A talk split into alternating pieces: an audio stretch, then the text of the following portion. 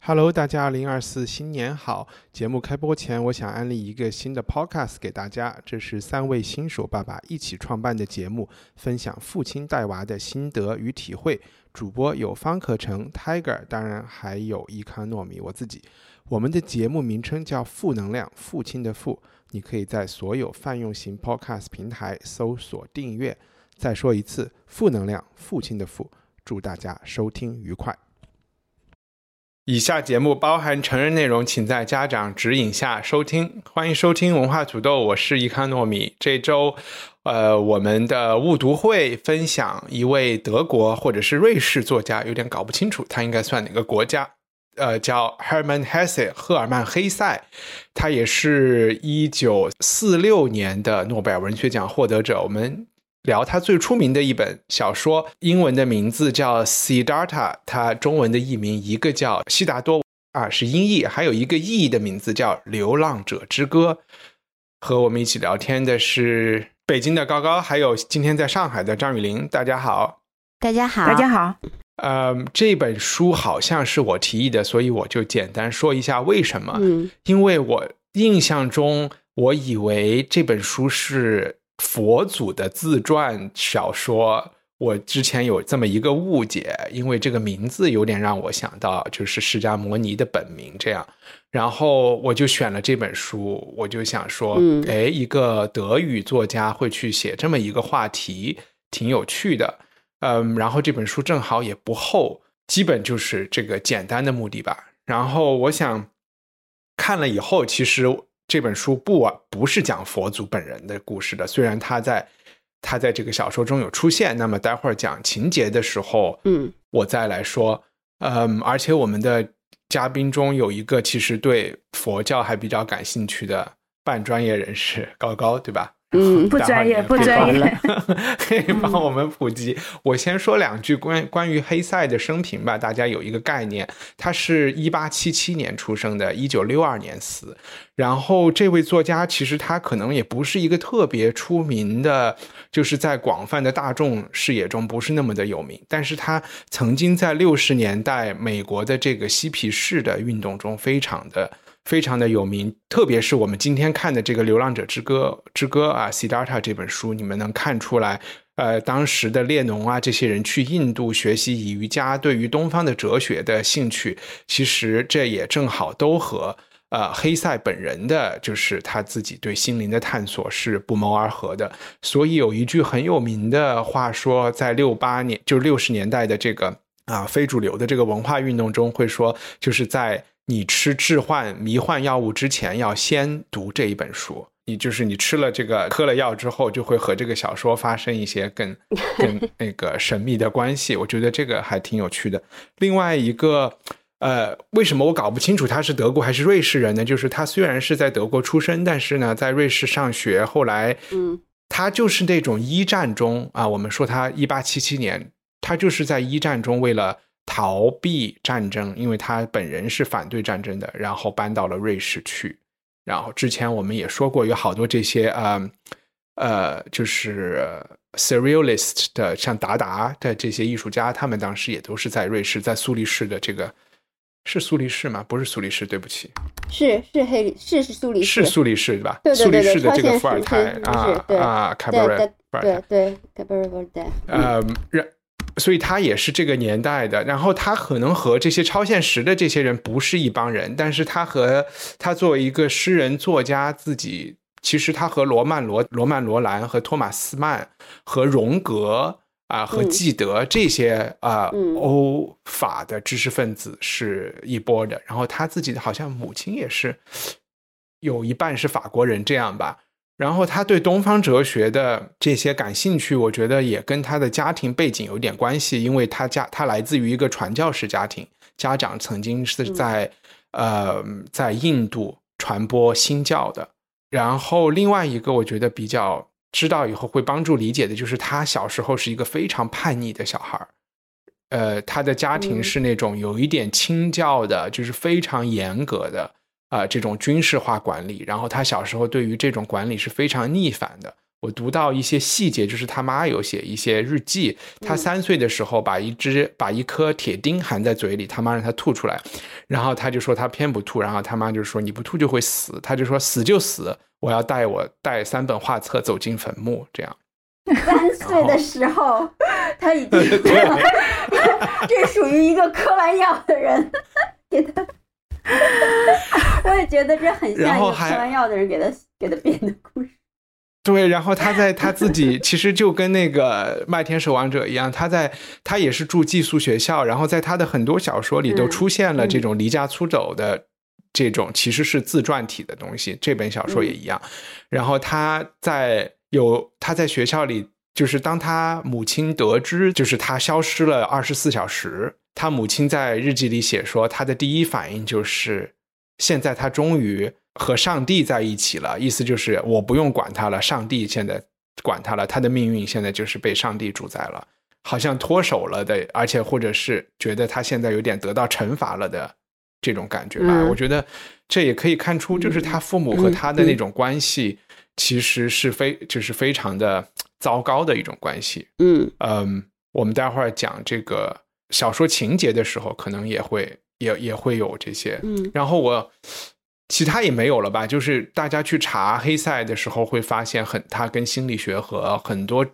东西方哲学的关系。然后这些一些内容，我觉得也会从我们待会儿对情节的分享中展现开来。我觉得他的生平中，嗯，比较重要的就是这些啊。还有就是可能一个也是和小说中的呃很多男性角色会发现，大家能感觉到的就是他其实对于。他是一个很孤僻、很很宅的人。他在瑞士的家门口就写了一个谢绝访客的一个这个条子，在门口。他跟他的嗯三任老婆之间的关系也都是属于啊君子之交淡如水这种啊，就是他甚至跟他的老婆有一些约定，就是在家里他老婆是不可以和他说话的。就这个也挺像那种。张雨林会知道，像中世纪的一些修道院里的一些，就是他他他老婆只能给他写条啊。然后因为他娶这老婆呢？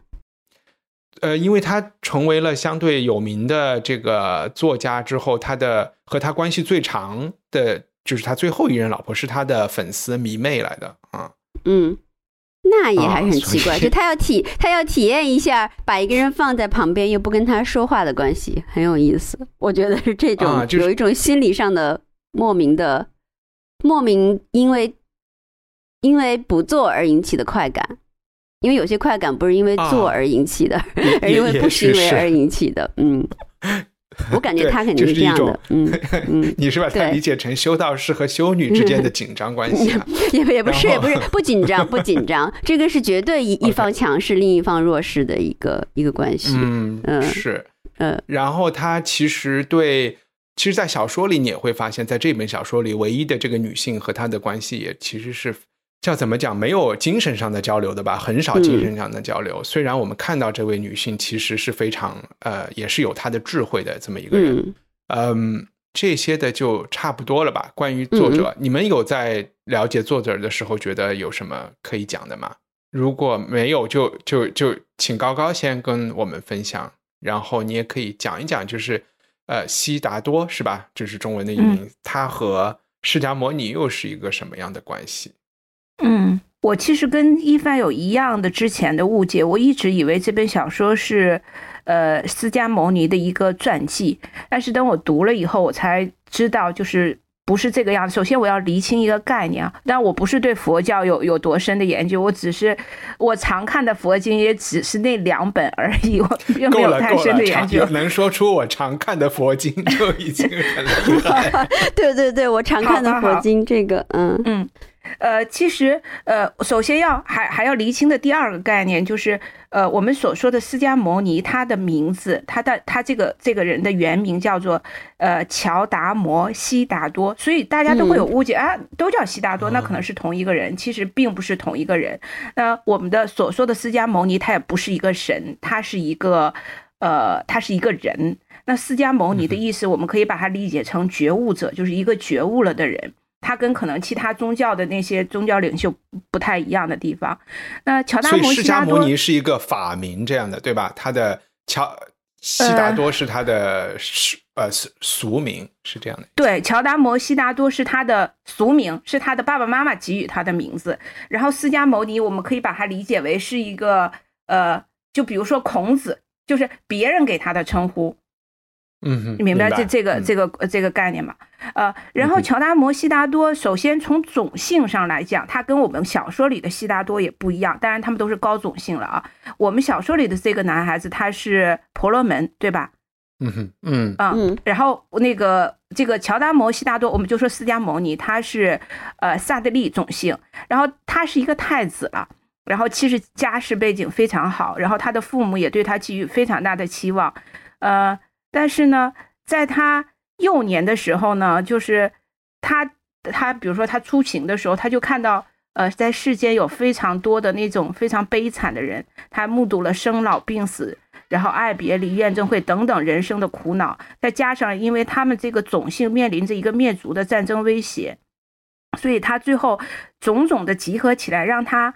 对人世产生了很多困惑，对世间的一切产生了很很多困惑，然后他决定舍弃他的王族生活，出家修道。其实他跟我们这个悉达多有有很多相似的地方，就他一开始也是追随着，他是追随了三位沙门去进行禅学习禅定，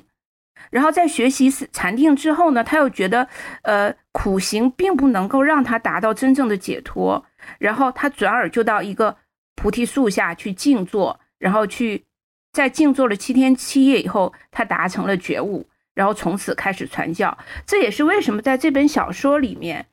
我们可以到后面的情节里面去讲，悉达多曾经跟呃释迦牟尼有一段对话，跟那个这个在这本小说里叫做乔达摩有一段对话。在这段对话里，悉达多曾经提到过，你的觉悟的这个过程其实是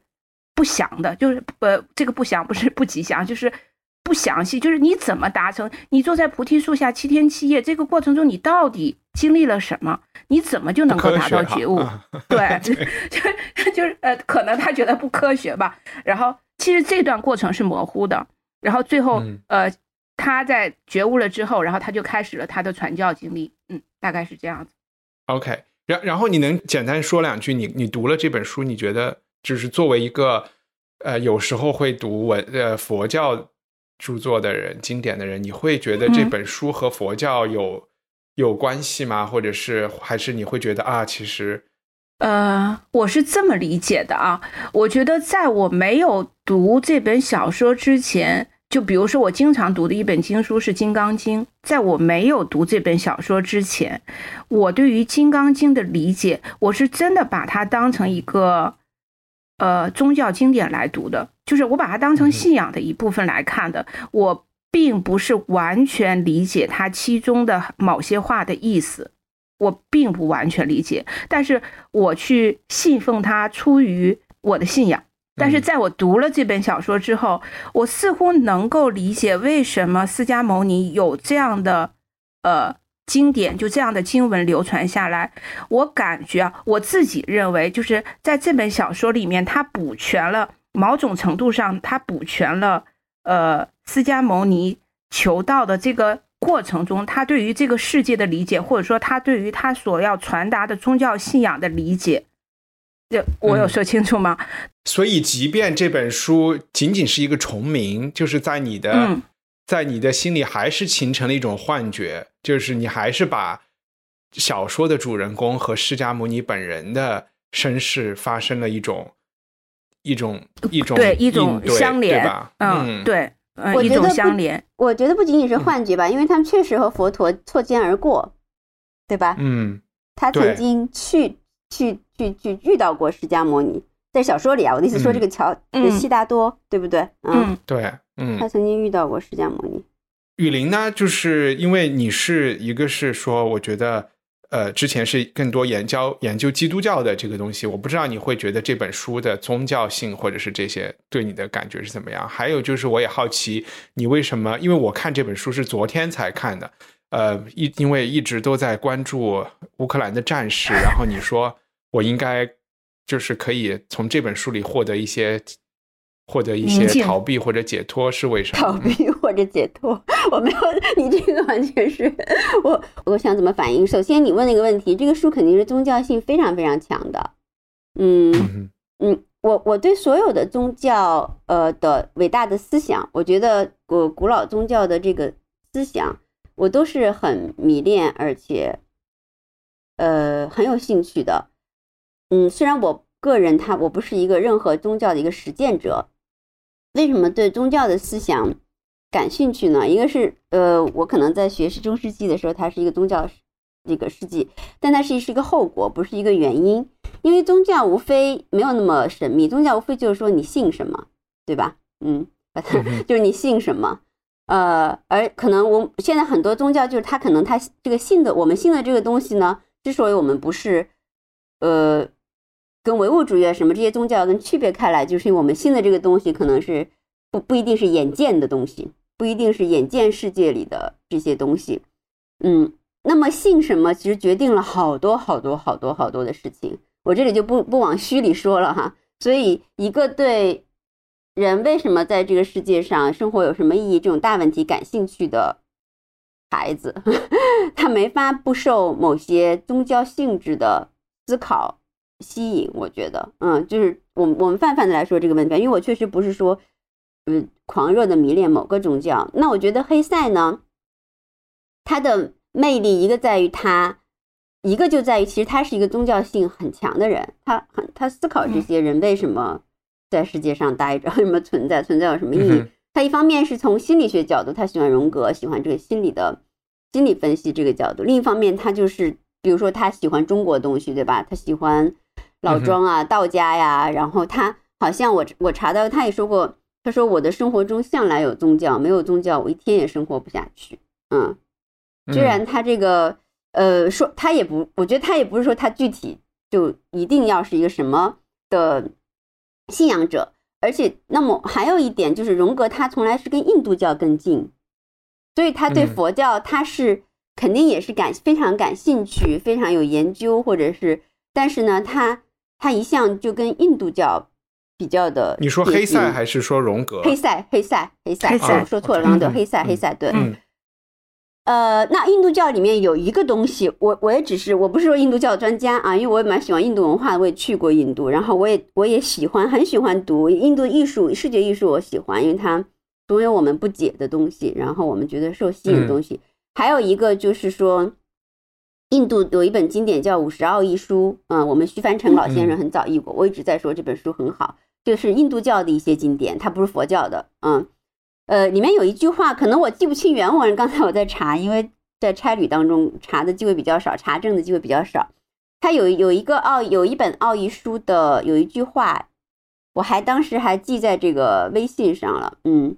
我我正好在恒河边那天啊，特别有感触，恒河上升起一轮明月，它有一句话，当然就是说。人，如果你了解了你的真实欲望而逝世，就是你就，嗯，你就你就无悔了。如果你不了解你的真实欲望而逝世，你就等于说是白活了。就我不是这，这不是他的原话啊，但一定有真实的欲望这这几个字嗯。就人一，如果你了解你的真实欲望，意意思就是说，在奥义书印度教的思想里，他跟荣格也强，荣格也比较强调自信嘛，就不是信，是那个本性的信，自己的。本性那个自信，嗯，然后呢，荣格也说，人有两次生命，一次是为别人活的，一次是为自己活的，这特别有名的，就是这种鸡汤里经常用的这个话，嗯。嗯，而第二次生命常常从四十岁开始，这跟这个书的节奏也有一点像，对吧？因为你 你如果没有把人间的这些东西，呃，佛教说空即是色，意思就是说你没有把属于色就是对世界的东西，呃。经历和深入的话，其实你所谓的这种什么参悟啊，什么我就开始寻找到了自己啊，这个都有点，反正在我来说不太可信。所以这个书的节奏跟，比如说他信荣格，然后信印度教，呃，我觉得有非常强的一个一个一个自一个自洽，嗯，然后还有一点就是，呃，黑塞他爱自然嘛，所以他爱老庄啊，嗯，他这个书里就非常优美的就是。在在这个自然中行走，然后跟自然呃融为一体，这种东西，我觉得也是呃也是一个印让我印象很深的。然后你刚才说的最后一个让我印象更深的就是，它绝对是有有的肯定是就是迷幻药作用下的语句，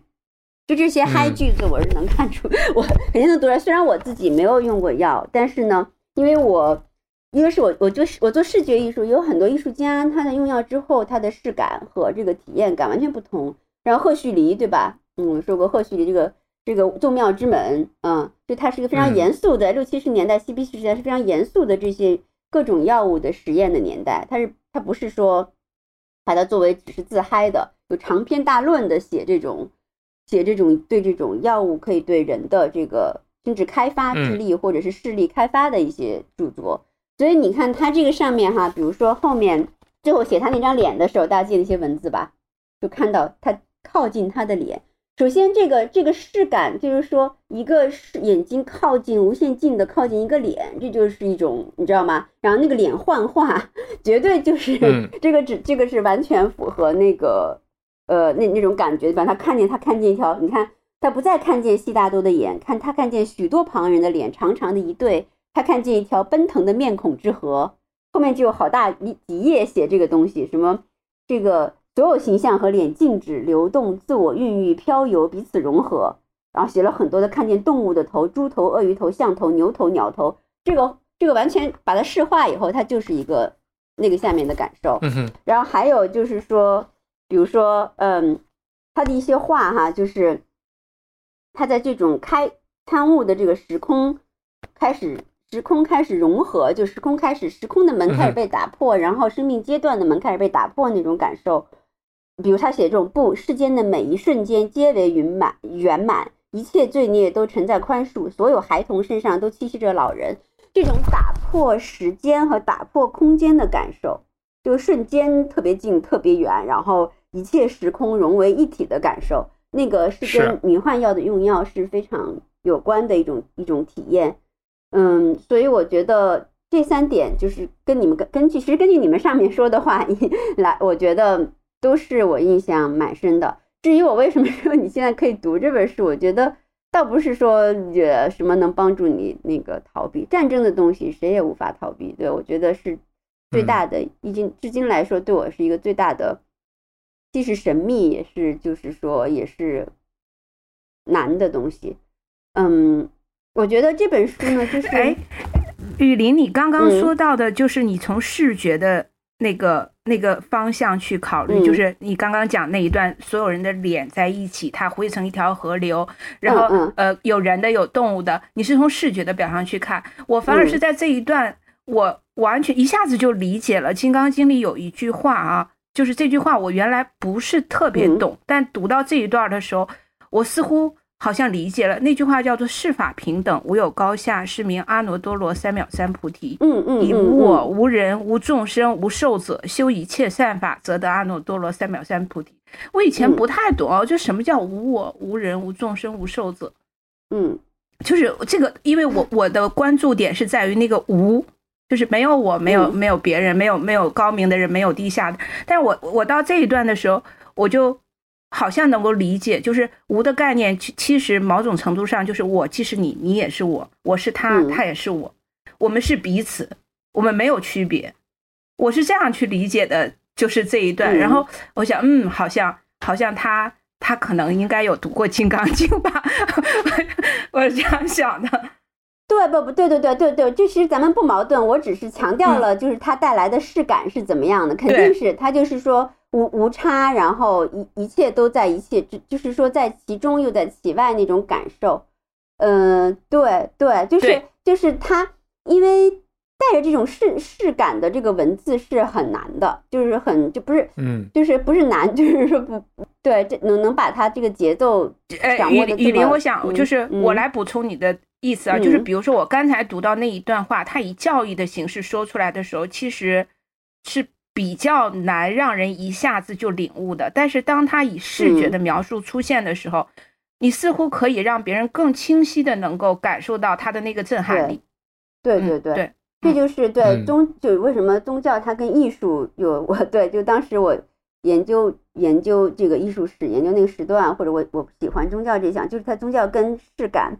跟体感，包括它那种打通时空的，实际上是一种。就是近乎于身体的感受，就是你时间空间在一起了，然后融合了，每一个瞬间都是圆满，每个孩子身上都有老人那种那种感受是很是很不一样。我再加一个，你这个可以到时候你裁不裁是一番决定，就是就在这个 Varanasi Varanasi 我们不是去了嘛哈，就印度教的圣地，就印度教它是绝对用药的，嗯，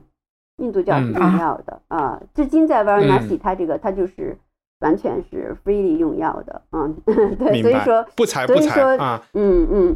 对，嗯呃人。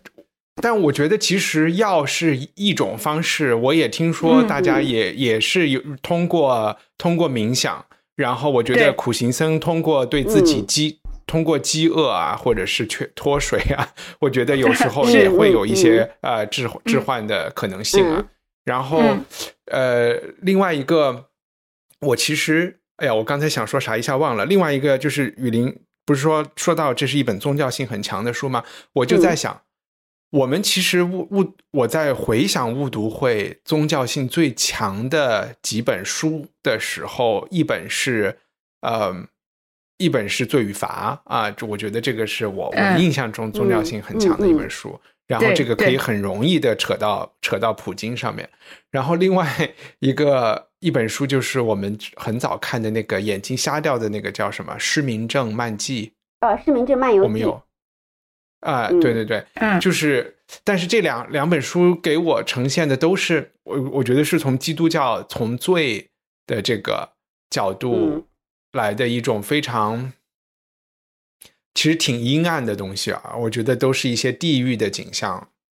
呃，某种地狱的景象啊。然后这一本书它的宗教性。我觉得有点像高高说的，它其实给了我一个一个年轻人成长中对心灵、对宗教、对世界的一种探索。然后我在看的时候，我我觉得其实如果不从佛教的角度去看，也不从道教的角度看，就是从呃成长小说的这个角度去看，从呃维少年维特的烦恼，或者是从麦田守望者的角度看，你其实可以看到另外一种可能更。我后来会想到，就是批判性稍微强一点的。我看到这个主人公身上有很多非常强的自我的这个部分，就是叛逆的部分，呃，甚至是狂的部分啊。就是他在和释迦摩尼的对话中，你会看到他的这个他的这种很狂、很狂的一部分。所以我们可以进入一下。哦，我想起了，我最开始刚才忘记说的就是打广告，就是。土豆不是有一个付费的系列嘛？其中是有有这个《众妙之门》这本书的分享的，大家可以去网站上找。嗯，那要不然请高高讲一下，我觉得我们或者是怎么来分工，就是说他讲一下他这本书，它有点像一个流浪漂游记，是分了部分的，对吧？他不和不同的人，呃，待在一起，也是他心灵成长的这些步骤。呃，我可以说说一下第一个步骤，然后。呃，然后我们再看看谁说第二、第三，我也不知道具体怎么分。第一个步骤其实就是他的家庭出生，然后这里也是我觉得和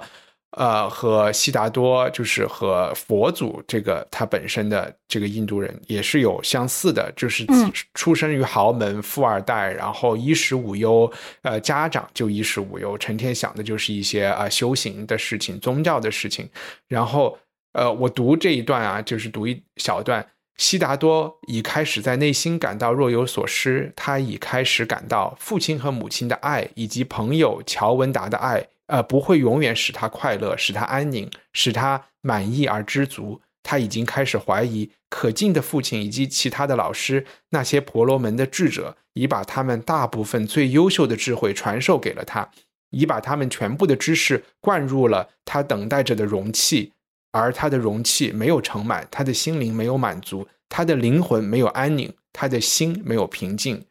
等等等等啊，就是，所以他这个时候就决定要去跟着苦行僧去修行。嗯，然后因为这个很短，我就接着说，他跟苦行僧的那一段也挺有趣的。其实，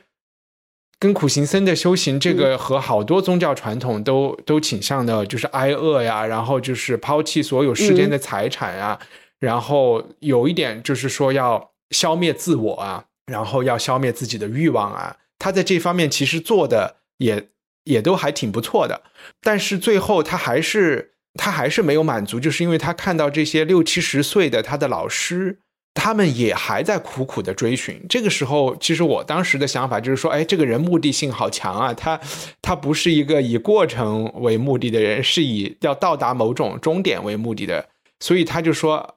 他的那个逻辑是一个很简单的逻辑，他就说，你看他们都修炼了四十年了，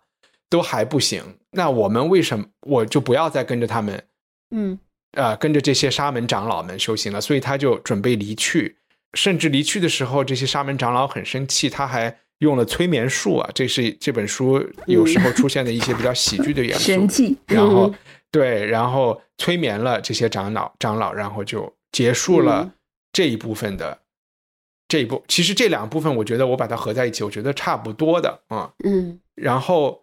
呃，然后你们谁说一下他接下来遇到的事情？嗯，好，那我接下来讲啊，就是嗯，刚刚一帆讲到了，就是他离开了三呃三位沙门老师，然后跟他的好朋友，呃，他好朋友叫什么名来着？乔文达，呃，对他们俩一起一起离开了。然后在离开的这个途中，他们就听说了，呃，释迦牟尼在呃奇树几孤独园那个那个地方讲法。然后他的朋友就说：“那我们就要去听一听释迦牟尼去讲法。”然后在这个讲呃，他们就去听了。在讲法的这个过程中，其实悉达多表示了，就是他觉得呃，释迦牟尼就是乔达摩讲的东西，这个教义是非常完美的。但是他跟乔达摩有一段对话，他就是说：“呃，我觉得你的这个教义是非常完美的，但是呃，你是怎么能够得到这个？就是你是如何领悟的？”佛陀，你你没有讲过，你是你是从任何的呃知识中或智慧中去习得或获得这种教义，所以我去跟我去学习这个教义，并不能够帮助我去达到那种超然的像你一样超然解脱的境界，而我要想达到跟你一样的境界，我只能靠自己。这是他的第一次觉醒。他觉醒以后，他就跟他的好朋友说：“我要我要走了，我要去我要去找到自己。”然后他的好朋友在这个时候选择了跟乔达摩，就是跟释迦牟尼在一起，作为他的弟子。在这从这儿开始，两个好朋友开始分道扬镳，走上了不同的寻找自我或寻求教育的路。说他一直有一个小跟班儿啊，对啊，对。然后他在离开了他的好朋友以后，这个时候他呃有一段漫步的过程中啊，他开始欣赏自然的美景。然后他遇到了一个在河边遇到了一个少女。这个少女，我认为某种程度上是打开了他的情欲之门。他遇到这个少女以后，他进到一个城里，在这个城里，他遇到了这个城里最美的妓女。嗯，在看到这个最美的妓女以后，他觉得自己陷入了陷入了 欲望之中，就他的欲望觉醒了。然后他就说啊，我要向这个妓女学习情爱的技巧。然后这个妓女又把他同时介绍了介绍给了一个商人。然后他说：“我要向这个商人学习做生意的技巧。”我们可以理解为从这里开始，悉达多开始通过入世这种方式来寻找自我。嗯嗯嗯。然后，而且我觉得他写这一段的情欲描写中是专门气他妈的，就是他不是出生于一个清教的家庭，然后我觉得他的 啊，好吧。我我倒是没有读到读到这儿，但是我觉得在这个学习或在这个寻找的过程中，一开始悉达多他还能够某种程度上保持着一种冷静旁观的状态，他好像有一种审视，他在观察自己。但是慢慢随着他坠入欲望的深渊越来越深的时候，他发现自己迷失了，他迷失到俗世的各种各样的欲望中，不管是性的欲望，还是赌赌博的欲望，还是什么各种各样赚钱的欲望。然后再，然后每天都喝酒，每天都赌，然后他慢慢的开始感觉到了生活的荒诞，因为毕竟我们的悉达多不是一个 俗人哈，可能一般的俗人就就此沉沦了，然后一直到死去。但是悉达多他还是没有忘记，一直在一直在进行思自我思考。有一天他喝酒喝多了，嗯，然后他狂吐之后，他决定，他决定要结束这一切，他他想自杀，然后他就要去投河了。但他在他投河的那一瞬间，他听到了一个声音，那个声音就是“轰”，就是其实是佛教中常有的那个字“轰”，就是在这本小说里面，他说它是圆满的意思啊。但是其实，在佛经里面，这个“轰”通常是这个这个所谓的真言前面一开始的对那那一个字，嗯，念诵的。他在，嗯，对他听到了这个声音以后呢，他觉得他的灵魂再一次觉醒了，他开始回忆起他早已经忘记忘记的那以前那些所有的神圣的一切，他觉得自己好像做了一场梦，他现在开始新生了。然后他之前所迷恋的那些欲望的无常的东西，都已经从从他的这个身体里飘走了，他又像一个婴儿一样，又开始重新开始了。然后这个时候，他来到了一条河流，在这河流上，他遇到了第一个。呃，一个百这里先等一等，先先先等一等啊！这个我们就把它做到下一部分。雨林，我想问你一个问题，就是你刚才其实最早有提到这一部分，你就是说对于那些没有经历过，就是这一部分，就是我就是悉达多在这里和和一个妓女恋爱，他还投投拜在一个商人的脚下，成为了一个跟着一起做生意，成为了一个富商。然后自己后来有自己有了仆人，有了华丽的生活，然后又变成了一个赌徒，变成了一个酒鬼，嗯，然后 然后变成了一个色狼，然后这些他后来，你你能讲一讲这些东西的对于你刚才讲对于一个对心灵的重要性吗？就是它是我们一般会觉得这是一这是一些要逃避的东西嘛？嗯，我找到了这个唱赞奥义书的，嗯，唱赞。唱赞呃不这这个奥义书那个有这个有这句话的叫唱赞奥义书唱嗯大家如果知道奥义书知道就是奥义书是印度古印度教的一些古代的经典它有好几部啊有一部叫做唱赞奥义书呃如果要解释奥义书就太长了所以我就先不解释啊就唱赞奥义书的第八篇有一句话叫做事故若人无知于自我及其真欲望而事事者于一切界皆不能如其所欲为。没有我刚刚说那么简单，意思就是说，所以呢，如果人不知道自己，就是就是我们说的那个荣格的永远的主题，就探寻自我啊，或者是那个其实也是黑塞永远的主题，就是我的自我是怎么回事啊，也是六七十年代 所有人的主题，嗯嗯，就是说，若人无知于自我及其真欲望而逝世者，就这个人如果不知道自我和他真实的欲望是什么，他就死了呢。那么于一切界皆不能如其所欲为。你不管死了，你以后到哪个界去了哈？你轮回或者怎么样？你在所有的时空里，你都不能做你想做的事儿。若已知自我及其真欲望而逝世者，于一切界皆任彼所欲为矣。就是你真正的自由和你真正的、真正的，嗯。这这是哦，一书说的，不是我说的。就你真正的自由和你呃真正的可能性，一定是你了解了你的自我和你的真实欲望之后的下一个可能，下一个会发生的事情，而不是说你没有嗯，比如说哎，我们人生来有七情六欲，对吧？啊，你说你饿了想吃，你想吃好的，然后你会虚荣，嗯，你想别人喜欢你啊，不管任何形式啊，男女喜欢或者是。你希望你想要更多的粉丝，你想要对你想要怎么某些特定的人看得起你，呃，给你什么荣誉和肯定，或者你呃，或者是或者就是说，那么性你想要呃，你的肉身呃的的的一切一切激动都得到安抚，或者是得到满足，那这就是很强烈的欲望。那么逃避这个欲望，并不是说。知其真欲望，对吧？你必须深入这个欲望，你才能知其真欲望。嗯，是你不能说，哎，我没有，我我对，所以说苦行从来都是在基督教也是，嗯，他不认为绝对的苦行就能够，就苦行是一个宗教的初始阶段啊，修道院那种，呃，就沙漠苦修这种东西。虽然他一直在强调，就是说不苦行，也也不是说他们不说反对苦行，嗯，就是到底是要。怎样才能够达到超越时空和生死问题的自由度？嗯嗯，所以是要深入这个欲望的。我觉得还是佛教那句话，就是说，就色空之间，就是说，色空之间，你如果不从一头走进，走到另一头的尽头，在尽头还往前走的话，你其实通不了色和空的。嗯，你不是说你在色空这周围绕，然后你就觉得哦，我我已经空了。实际上是哪儿你哪儿都没进，就是你二门都没有入，嗯，所以你更别说你不值二端了，就是说你不可能在中心，或者是你不可能，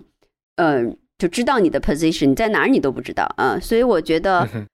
说的有点虚啊，反正我就觉得是，呃最原始的呃人的肉身和心灵存在的欲望，如果你没有正面的面对它和深入它之后，呃是无法说自己获得了自由的。嗯。那个是非常脆弱而且危险的，某种程度上是危险的。嗯，其实这一段在这本书里面有一个总结，就是我我我可以读一下啊，就是现在悉达多明白了为何他作为婆罗门和忏悔者时曾突然的与自我苦斗，是太多的知识阻碍了他，太多神圣诗篇、祭祀礼仪，太多苦修，太多作为与挣扎。他曾骄傲、聪明、热切，总是先行一步，无所不知，充满智慧，神圣贤明。他的我在圣徒气质中、傲慢中、神性中隐藏起来。他自以为用斋戒和忏悔能够扼杀我，我却盘踞生长。于是他看清楚，任何学问都不能让他获得救赎。他应该听从内心的秘密之音。为此，他不得不步入尘世，迷失在欲望和权力、女人和金钱，成为商人、赌徒、酒鬼和财迷，直至圣徒和沙门在他心中死去。他不得不继续那不堪的岁月，忍受厌恶、空虚，忍受沉默和毫无意义的生活，直至他最终陷入苦涩的绝望，直至荒淫且利欲熏心的悉达多死去。他死了，一个崭新。的悉达多从睡眠中苏醒，这个新生的悉达多也将衰老死去。呃，其实他讲了，就是如果他不经历他之前，在没有经历之前，他认为是荒谬的东西，他没有亲身的经历荒谬和欲望，其实他并不能对荒谬和欲望产生厌恶，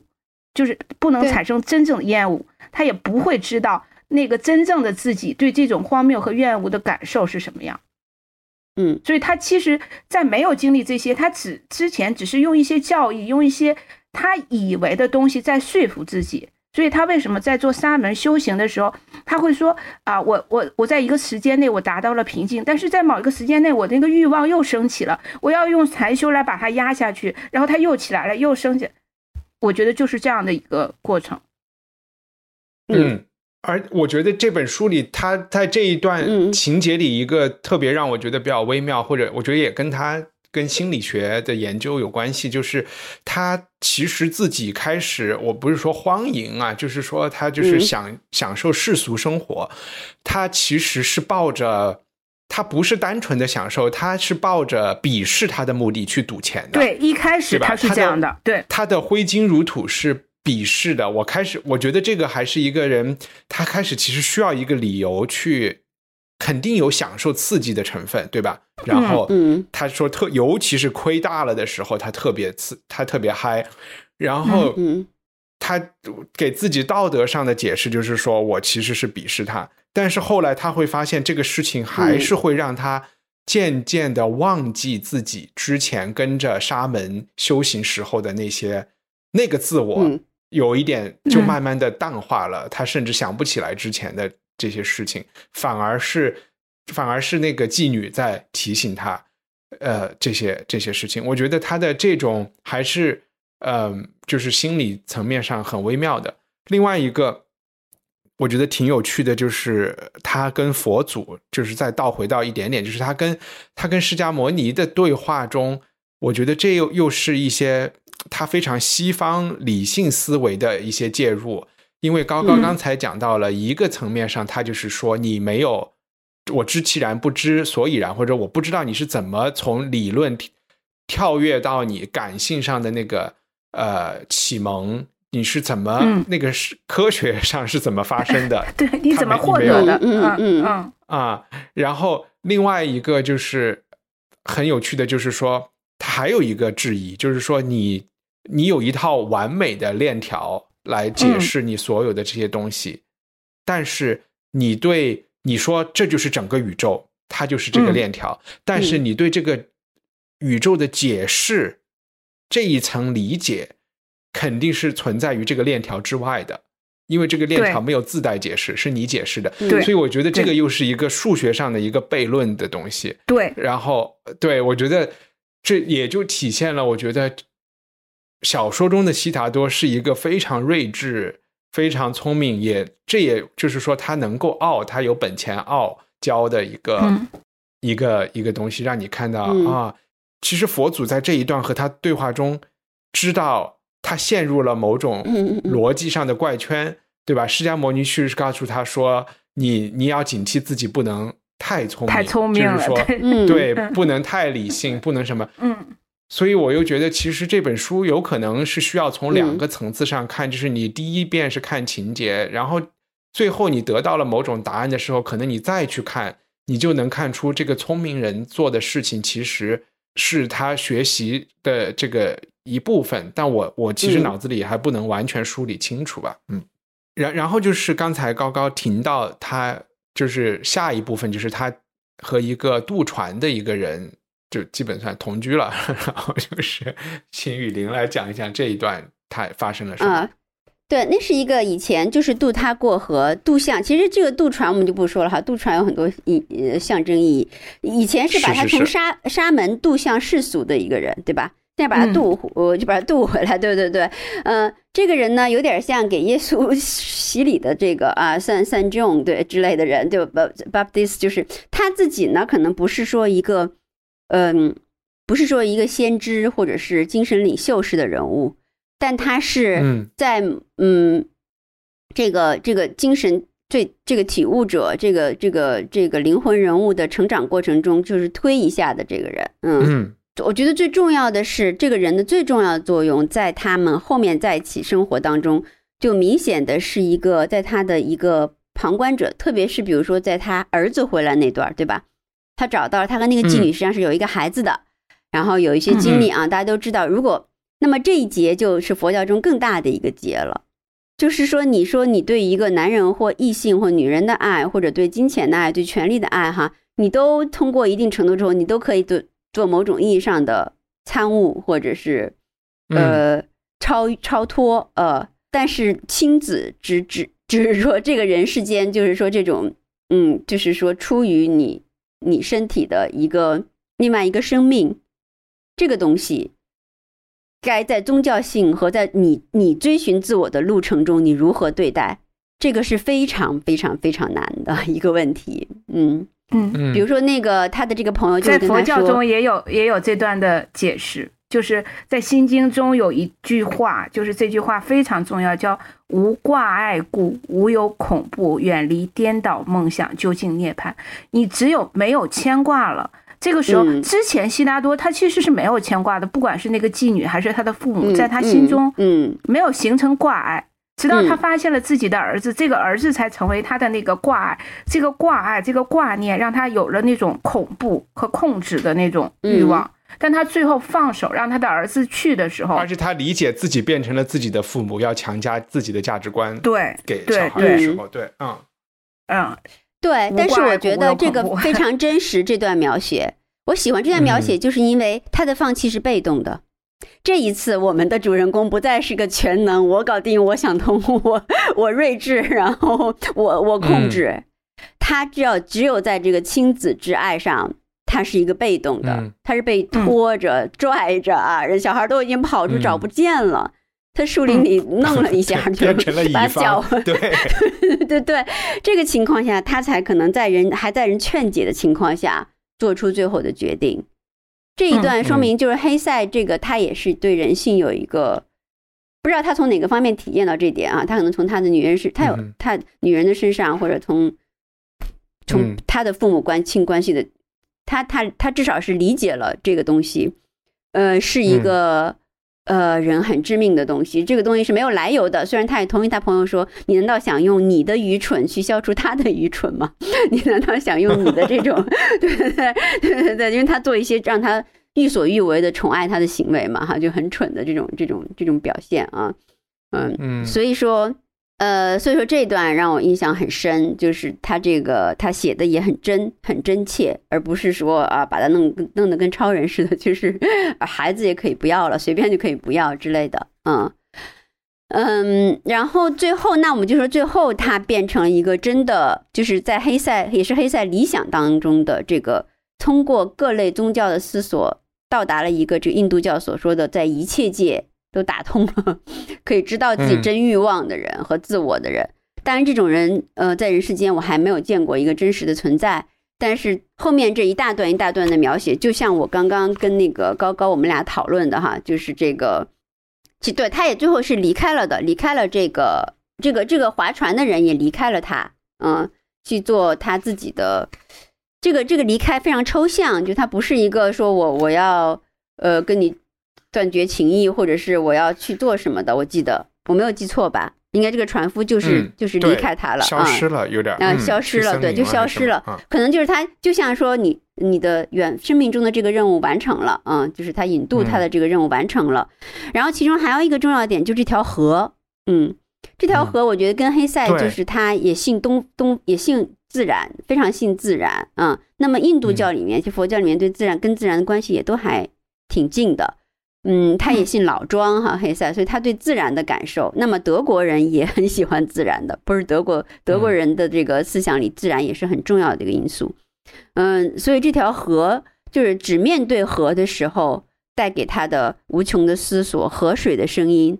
他会在河水声音里听出千万种声音啊，就就嗯，就是在寻求自我中的这个自然之路。我觉得这个河是一个很大的一个象征。嗯，通过这一切的呃离别了孩子，然后又离别了这个老朋友，然后又在跟河水的相亲相近当中，他又重逢了一个人，就是当年 这也又回到跟佛教，就当年留在佛陀身边的他的老朋友乔达文，对吧？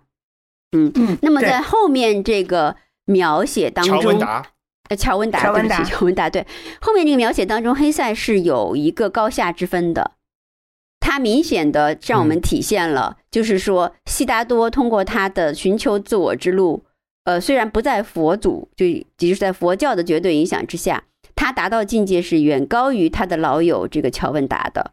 嗯，虽然乔文达跟他的方式也很前进，然后也很。也很有，就是说，呃，温暖和通透的部分，但是明显感觉到乔文达是一个参透性上弱的人，是一个从悉达多的这个阶段中，对阶段当中又获得了一种莫名的巨大启示的那种感受，就通过他靠近他的脸，他让他说：“你来靠近我的脸。”嗯嗯，只有一个，就是就是黑塞理想中那种。真正发现了真自我、真欲望，在一切界已经自如的人，才会向人呈现的面貌是如此之多。嗯，就是说，呃，对，所以我觉得这个故事，当然最后这个悉达多的状态是黑塞自己的一个理想的状态，但也是确实是一个理想的状态。嗯，就是，但这是他的一个方向吧，他希望人人之为人的一个一个方向。嗯，但是我觉得黑塞他也有一点，就是他，比如说从他描述，就是其他多小孩的离去是一个被动的放弃，就他最后他没有失去这个，呃，德国不说德国传统也好，佛教传统也好，就是对一种爱和温暖的东西，它不是一种冰冷的，就是说漠然的脱落或者是离弃对这个世间的，对吧？就是我看透了。就是我看透了，我绝尘而去。嗯，这个这个不值得一再的事件，它是与万物更加共在的一种一种舍弃。就是他好像很多东西从他身上已经脱落了，但是他却更加的和万物和这个世界共在了。我不知道他 明白我的意思。这个这个里面有有有别的东西，就是有有一种浪漫的，呃，就是。我们说一个单，你看，就是这个听起来太那个太鸡汤，就有一种爱的力量之类的哈，人人文主义的东西或之类的，它是更加的，他沉浸在这个世间了，就是他真正进入了万物的时候，他真正进入了自我的时候，他进入了万物，是这么一种这么一种感觉，而不是说我现在想透想透了，我就出家去了，我就呃就是呃红尘烦恼根我全切断了，跟这些人我都我我就是一个无情。嗯，就我就完全对你们都无情了，嗯嗯，所以这是一个黑塞这本书给人一个奇特的感受，这个感受也特别六七十年代，对吧？你说那些对吧？嬉皮的那种东西，他不是他不是说让你都出家就 谁也不要理，或者是是是这种感觉。他在他在书里还提到了另外一个概念，就是我们说他是一个高智商的人，就是在书里他他觉得芸芸众生是像小孩子一样的人。他是觉得这些人可能对于人生没有那么多反思的人，他们是很自然的就在他这个境界里吗？还是说他们不不太行啊？有些人，比如说他吃东西的时候，他就很爱这个吃这个感觉，他就是一种就像因为比如说，因为我养狗嘛哈，你就一直在，其实一直在羡慕狗对每一个瞬间的那种投入，然后他的那种没有就可以在众目睽睽之下拉屎的这种自由，然后，我我就是想说，是修行的目的是去达到这种状态吗？还是说那种状态其实是不可取的？我不知道这是。对，我觉得他肯，他就是说，他跟这些你说的这些万物，不是说他们领悟的是相同的，但是呢，因为他因为领悟，他又回落到这个万物之中的时候，他这么说吧，比如他说他爱石头，你记得吗？最后一段说对吧？爱石头，这个石头怎样？那那样那样的石头，嗯，肯定石不是说石头是一个呃有领悟、有参悟性，这个性上存在。而是他因为通过领悟的一次降落，让他怀有对，而不像他，你知道吗？就是他原来不是说怀着一种更傲慢的态度去，就是像他要玩这个人世间游戏的时候，对吧？他是觉得，嗯嗯，就是这个这就更傲慢态度，而是让他变成一种爱和爱和跟他们共在，就是的一种态度。我觉得，但肯定不是说万物其他的人都是跟他们有同样的。嗯，参悟的程度或者怎么样的意思？我觉得，呃，就是我觉得原来呢，呃，在悉达多的心目中，他觉得世人是幼稚的，如孩童一般。但是在他经历了上子之后，也不能叫上子啊，就是在他呃那个他儿子跑掉了以后，他找不到以后，他其中有一段他讲过，他的内心开始有那种。呃，隐隐作痛。然后他在摆渡船上，他看到其他的船客有自己的孩子的时候，他会有嫉妒。他会想，哎，为什么你们都有这么样的幸福，我没有？甚至那些坏人啊，那些那个盗贼啊，什么，他们都有自己的孩子，为让自己的孩子也爱他们，我没有。这时候，悉达多意识到，我跟他们没有区别，我跟这些凡世的这些所谓的孩童一样的人没有区别。就在这个时刻起，他对于他们的态度就变了。他不再那么傲慢，他变得更温和，他更理解他们，他觉得他们不再陌生，他知道我跟他们有着一样的呃欲望，一样的伤痛，一样的冲动。嗯，尽管他已经达成了那种，就是他通过自律也好，通过思考也好，他可以忍忍耐这些伤痛，然后，但是他觉得这些人跟他一样是兄弟。就是他们的那些虚荣啊，什么那些欲望也不再显得荒谬，都是可以被理解的。呃，可能套用一句大俗话，就是因为懂得，所以慈悲吧。其实我想，因为因为前面有一个有一个事情没有没有，嗯，正好话题好像没有说说充分。就是我一 帆不是说我我干嘛要。你一直在看这个乌克兰战事，对，呃，然后你没有看，没有完成作业，一个是我督促你赶紧完成作业，因为因为实际的原因，咱们要做这节目，基本上这个原因比较重。那么第二个原因就是说，嗯，这第二个原因就是说，如果这本书可能就我不知道怎么表达这个意思哈，因为很容易被误解。当一个比如说一个你力所不能及，嗯，对，战争是一件最大的事，对吧？我们。当然，你在在一个条件下要表，如果你必须表态的时候，我们态度都是不含糊的。但是在你不能再做出，你已经做到了你所有在你的位置上能做出的事情，但你因为呃这个战争完全扰乱了你，就是说，比如说你你你在日常中要进行的一些东西的时候，其实可能就不是一个悉达多参透到的一个境界。我不知道该怎么说，嗯，我不知道该怎么说。比如说一些过度的，因为 他人的戏剧性而就是说，呃，扰乱，就是说自己的自己的，对对对对对对。然后好像对，然后其实他们有时候是一种，我我们都不是这样的，然后不是说咱们这样是，其实他们有时候是一种，就是说有有些人他是自我反而就是很不稳固的，嗯，就是说嗯很不稳固的自我，而且是。其实是行动力和表达力和原则性都比较弱的人，他是那种变会变成一种，呃，一种在没有实质性可以行为的前提下，他的反而他就是用各种的言语和戏剧性的东西去去化解它的这个东西，就有点像那个一个国家就是就是用外战来消除内乱一样。对对对，嗯，对对对，嗯，因为我们都是属于那种就是比较理性的。如果是如果是要做什么，那他肯定就是做好决定就去。我其实是完全抱着悉达多的，我是完 全抱着悉达多想要的，我一次就看个够的心情在。对，进入这个东西，当然肯定有一个度，我们肯定都进，就完全不能自控的要追学这个。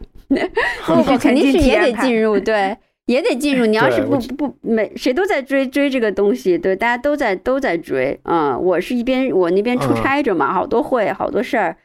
就也是就是说一有空马上就打开先看一下，但是就很碎片，然后打开这对，嗯嗯，我大概就是想说的这么一个意思。那那那个雨林，你那我先去吃，我先去赴我的晚餐约。好，好，好，好，我和那先再多说两句。好嘞，好嘞，哎，好，哎，拜拜，大家拜拜，嗯嗯嗯。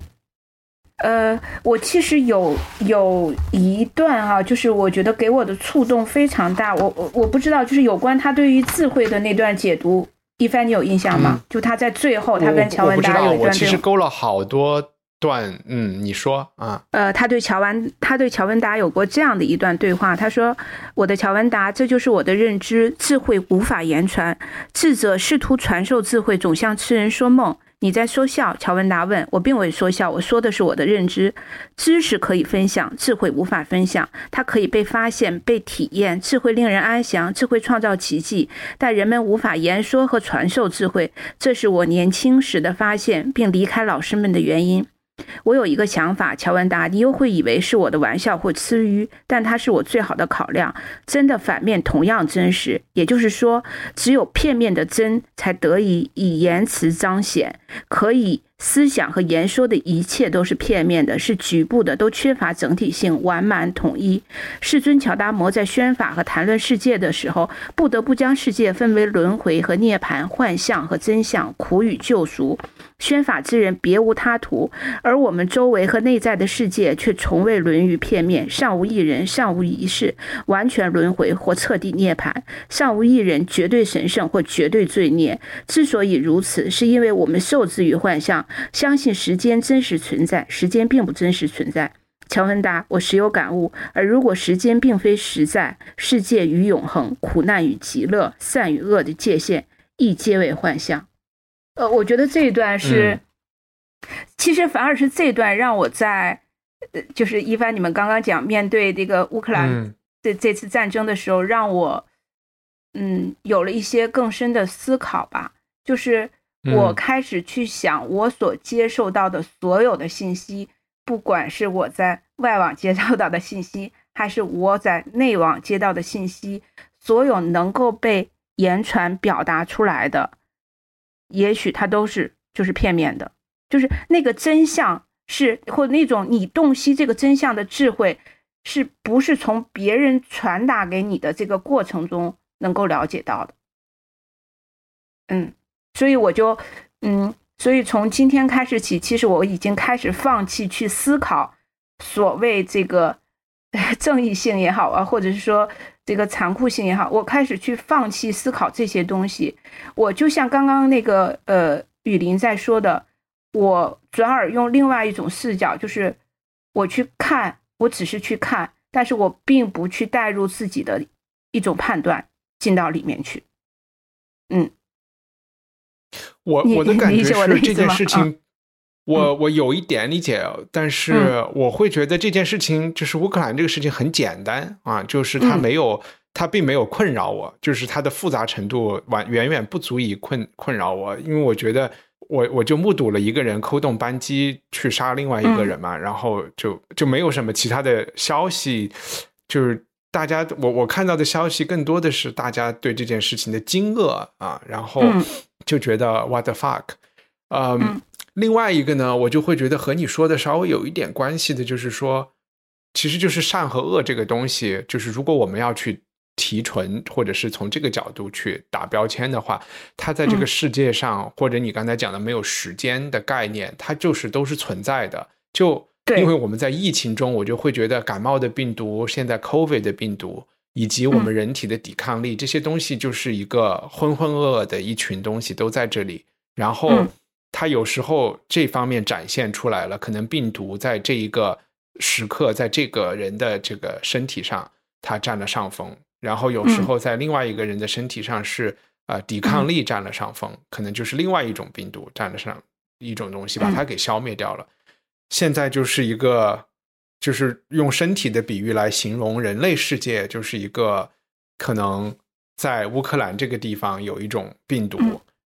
现在在吃掉它。其他的人可能就是有一种想帮助，但是呢又觉得没有办法通过没有其他副作用的方式。比如说放疗、化疗啊，或者是的方式去帮到这么多，但是在更大的时空里，我们知道乌克兰这个他的精，不管是乌克兰人自我保护的抵抗的精神，还是说乌克兰作为文化、作为民族的这个东西，短期内我说的短期就是几百几千年这个时间内是不不太可能消失的，不太可能因为这件事情消失的，对吧？然后，嗯嗯。但我也觉得这种想法，也就是给我提供某种安慰和和力量吧。嗯嗯，呃，一般是这样子啊，就是其实这里面提到了一个时间，我们会发现，就是所谓善与恶、对与错、生与死，是时间赋予的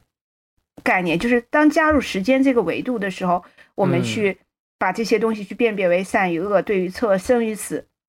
但是因为我也我我说我我有信仰，就是我在做禅修的时候，或是我在我在体验我的宗教感受的时候，我的宗教告诉我说，你要感受的是当下这一刻，就在这一刻你的感受是什么样子，你只要去体验这一刻的感受，过去心不可得，现在心不可得，未来心不可得，你感受当下就好了。所以在我禅修的时候，我常常会去，比如说我身体中某一个不舒服的位置。呃，我可能每个哪个地方痒了，我就会非常明确的感知到那个痒，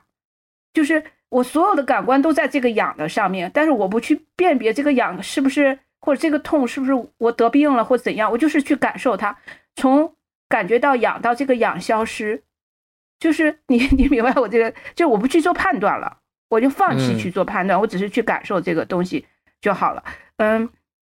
我常常觉得。我去信仰佛教，并不是因为我真的去，呃，我我需要得到救赎，或者是或我需要某一种宗教给我对于生死观有一种完全的解脱感，而是我希望通过一种宗教信仰，能够让我用内心的，让我的内心形成一种秩序感，然后去对抗那个外界的所有的那个那种复杂性。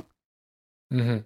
嗯，这是我。但你觉得这本书里，其实我也会。我刚才说有一种带批判性的角度来讲这个书，其实和你说的东西我不知道有没有关系。就是你会觉得是有一种彼彼得班彼得潘的这种感觉嘛？就是这是一个不愿意长大的、不愿意接受是外界复杂的、不愿意接受。我没有这种感受，我我觉得他反而是接受了。就是我没有我我他一开始是不愿意接受，但是我觉得他最后反而是。就是完全的接纳他了，嗯啊，最后我觉得是 OK 的，所以他在活第二次，就是当他如果能保存到他最后的那个心智，然后比如说投胎的时候，他其实不会离开他的家人，对吧？他也不会去追随追寻这些苦行僧，然后他如果说是呃和这个和这个呃妓女好了，他也不会选择要离开。他即便赌钱，我也就继续赌就好了，我也不需要对自己发产生厌恶，